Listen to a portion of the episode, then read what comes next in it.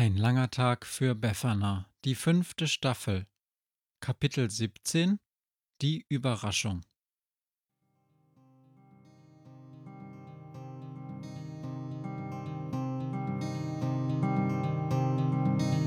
Wenn der Wind einsam durch die Straßen fegt, wenn die kalte Nacht sich auf die Häuser legt, wenn in Fenstern Weihnachtsschmuck ins Dunkel scheint, dann sind Befana und ihre Maus nicht weit. Wenn die Turmuhr Mitternacht geschlagen hat, stürzt die Hexe sich mit dem Geschenkesack auf nem Besen mutig in die Nacht hinab zu den Wesen, die ansonsten niemand mag. Weihnachtshexe Befana ist für alle Monster da. Alle Ratten, Kakerlaken, Geister, Spinnen, Feuerdrachen, alle unsichtbaren Ungeheuer, Zauberzeitmaschinenbauer freuen sich schon das ganze Jahr auf den Winterwind, denn der bringt eine Weihnachtshexe namens Befana. Es klopft. Befana! Befana, bist du wach? Ich muss mit dir sprechen. Befana! Hm. Das hier müsste helfen. Tsch! Ah, what the? Befana, mach auf! Ist es schon morgens? Müssen wir deinen Vater ablösen? Befana steigt ziemlich zerstört aus ihrem Bett.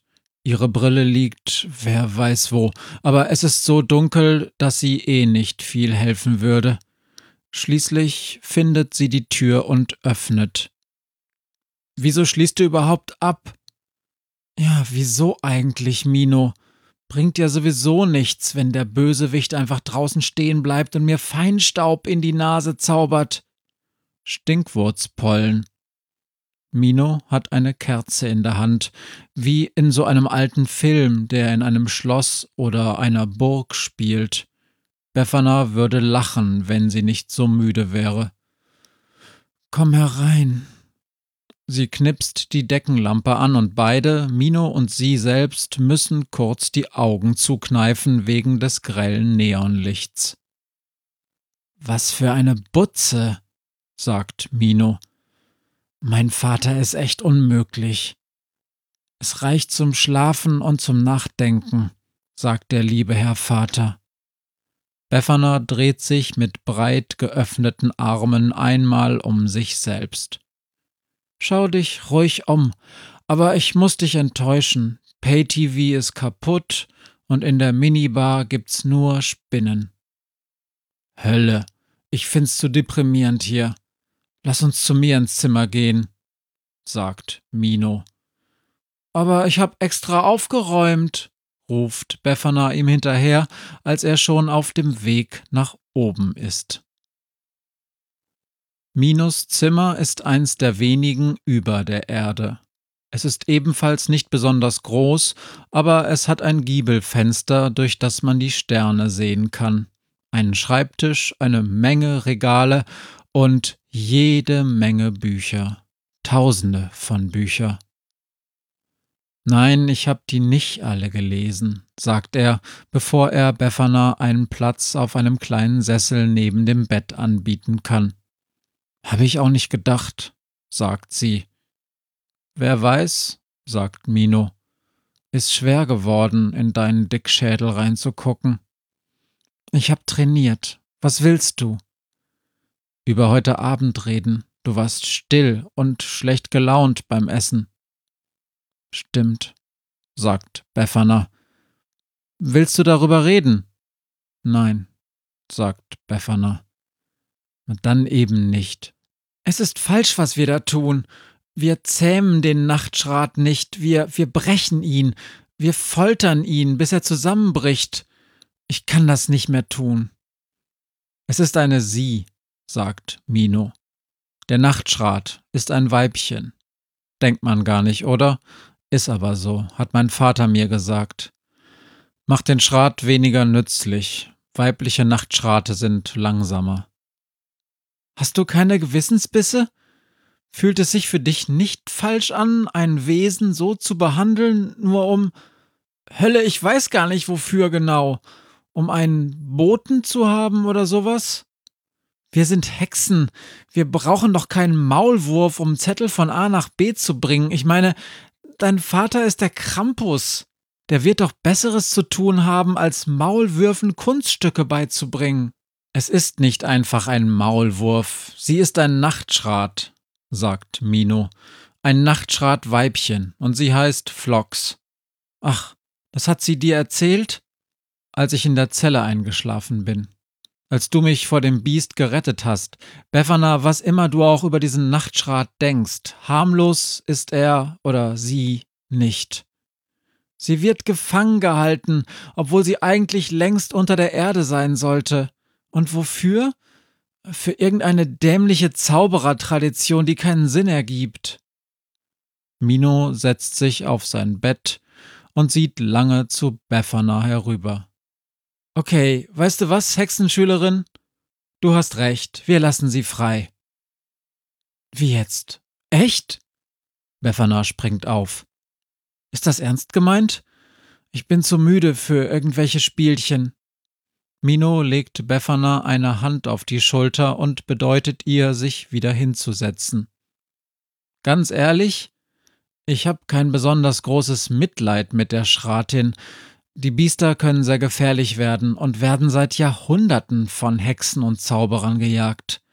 Die Normalos machen ganz andere Sachen mit Schweinen und Hühnern und Rindern. Das, was wir hier veranstalten, ist dagegen eine faire, wenn auch etwas altmodische Jagd. Trotzdem, nicht dein Ding, okay, verstanden. Du hast den Schrat erledigt, dann kannst du auch bestimmen, was mit ihm geschieht. Kein Problem damit. Aber dein Vater, ach, Quatsch. Mein Vater ist einfach ein Idiot. Mein Vater ist schon ein bisschen zu lange Lehrer und bildet sich immer noch ein, dass er der Einzige ist, der weiß, wie junge Hexen ticken. Weißt du, er bringt schon seit Jahrhunderten Hexen und Zauberern ihr Handwerk bei, Befana. Und davor sein Vater. Mein Vater kapiert nicht, dass Hexen inzwischen andere Dinge im Kopf haben als er. Aber wenn dein Vater schon so alt ist, sagt Befana, wie alt bist du dann? Schon ein bisschen älter als du, Hexenschülerin. Aber wieso behandelt er dich dann immer noch wie einen Halbwüchsigen? Ja, weil unsere Art nun mal sehr langlebig ist und darum für alles sehr viel Zeit braucht. Auch fürs Erwachsenwerden denkt mein Vater wenigstens. Und deine Mutter? Meine Mutter war ein ganz normaler Mensch. Sie ist sehr alt geworden, ist aber trotzdem schon sehr lange gestorben. Befana wird jetzt erst klar, dass sie und Mino etwas gemeinsam haben. Meine Mutter ist auch gestorben, sagt sie. Ich weiß, die berühmte Lea Grimm. Das war ein Schlag für die Hexenwelt, sie war eine der besten. Hast du sie gekannt? Nein, Befana. Sie ist nicht zu meinem Vater gegangen. Sie war einfach von Beginn an eine Hexe, sagen die Leute. Ungeschliffen, grandios, durchgeknallt, ja, auch das und unabhängig. Hat nur gemacht, was sie für richtig hielt. Und ich war nicht dabei und kenne nur die Geschichten, aber so ganz richtig hört sich das nicht alles an, was sie getan hat. Wenn's irgendwo eine Schlägerei gab, war sie wohl mittendrin. Wie gesagt, ich war nicht dabei. Mein Vater hätte sie gerne unterrichtet. Wieso, fragt Befana nach einer Weile des Schweigens, wieso besitzt du eigentlich so viele Bücher?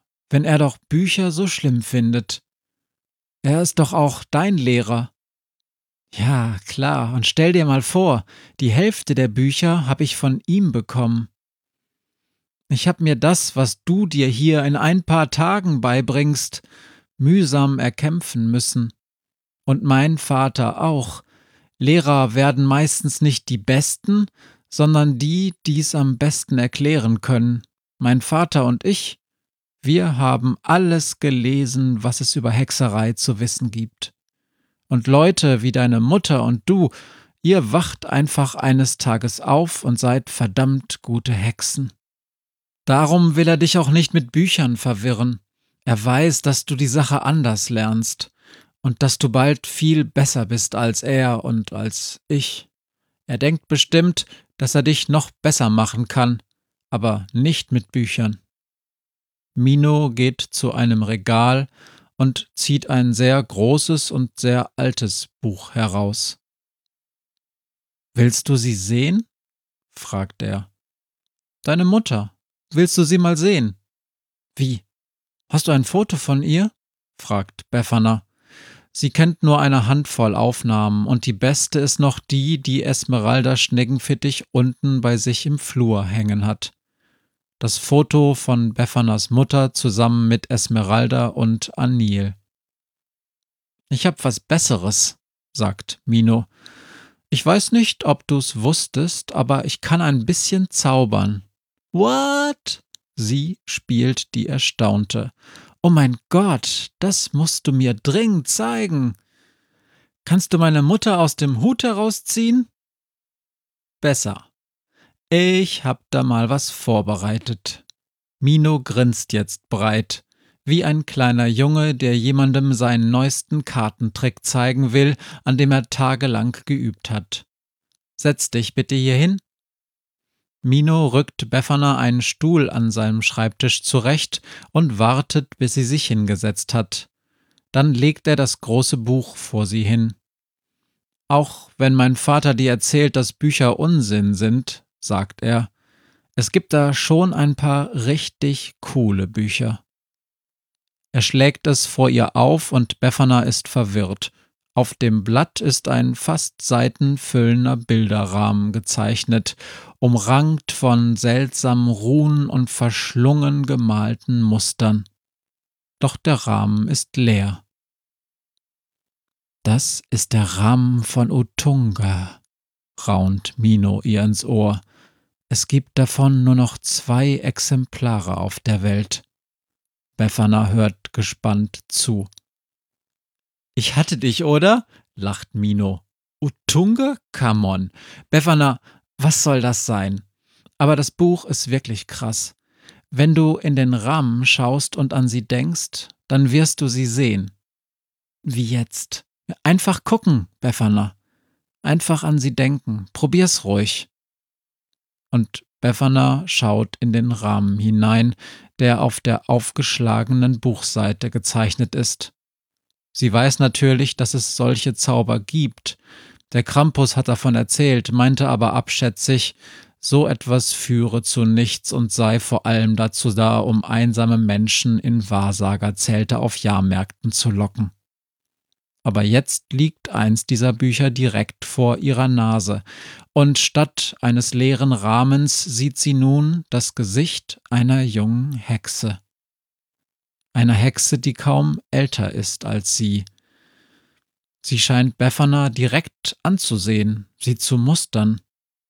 Befana erkennt einige Züge von sich selbst in diesem Gesicht, aber ihre Mutter, das würde wahrscheinlich jede Betrachterin dieses Bildes sagen, ist einfach wunderschön.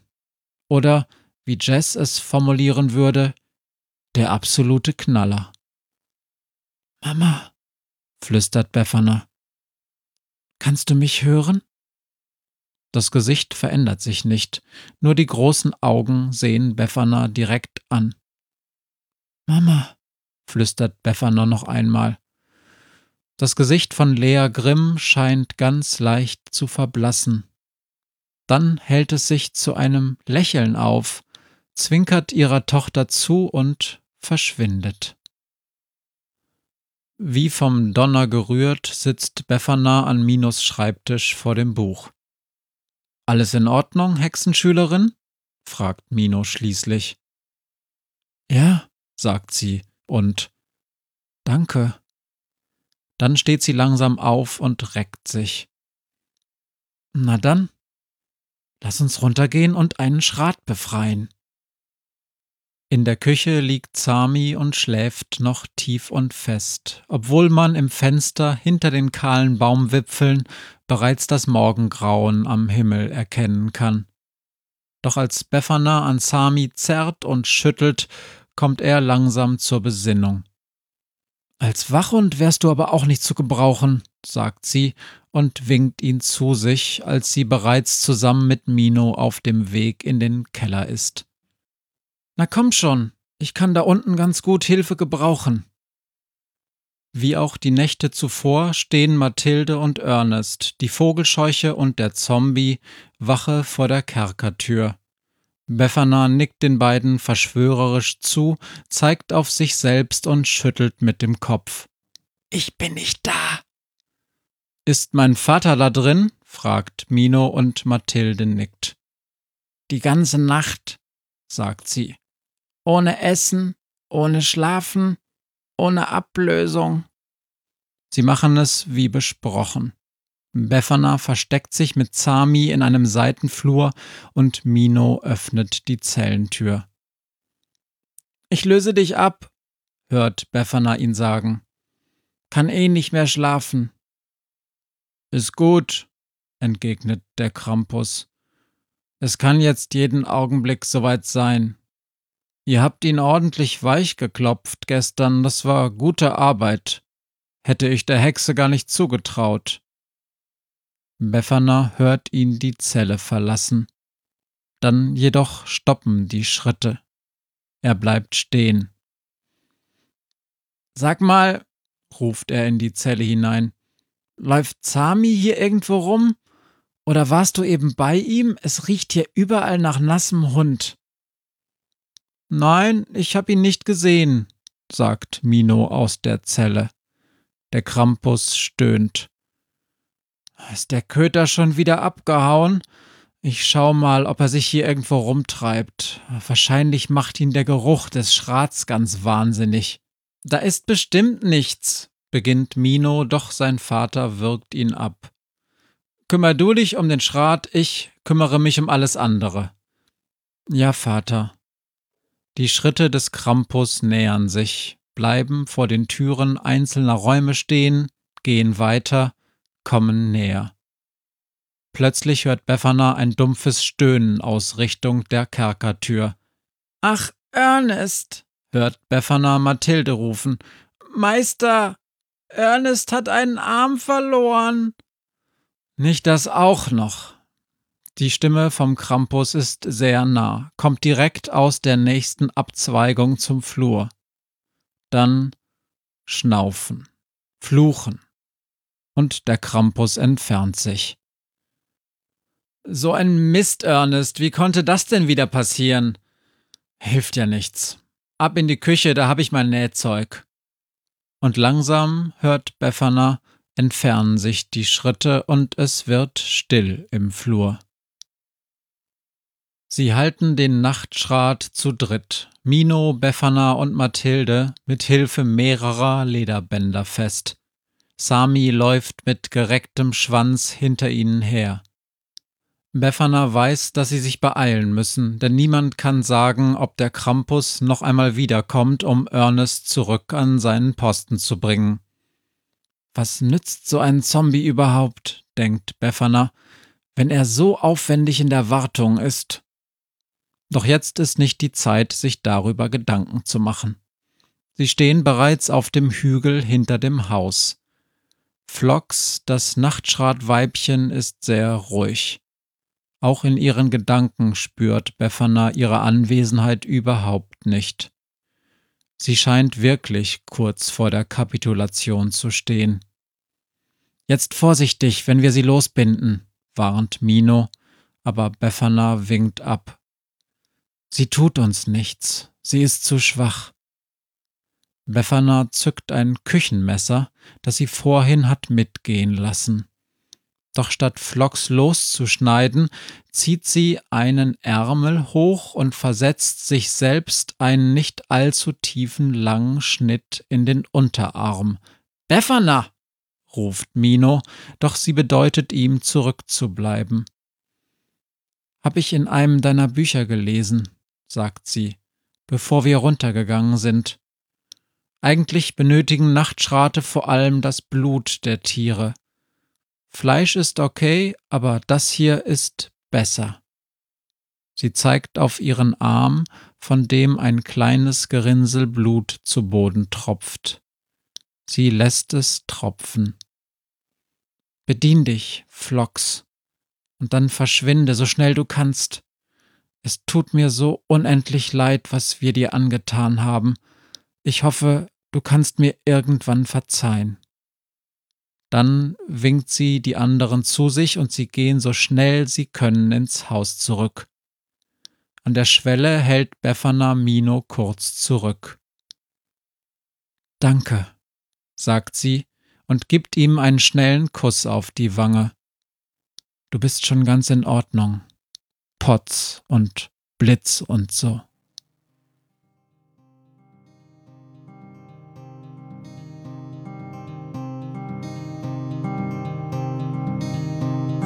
Was mir heut Morgen widerfahren ist. Eine Krähe sitzt auf meinem Fenstersims und sie krächzt von Weihnachtshexe Befana, die sie hoch am Himmel fliegen sah.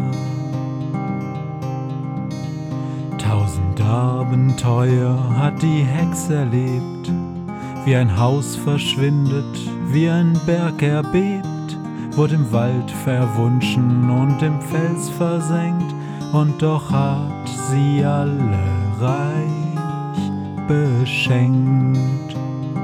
Weihnachtshexe Befana ist für alle Monster da. Alle Ratten, Kakerlaken, Geister, Spinnen, Feuer, Drachen, alle unsichtbaren Ungeheuer, Zauberzeitmaschinenbauer freuen sich schon das ganze Jahr auf den Winterwind, denn der bringt deine Weihnachtshexe namens Befana.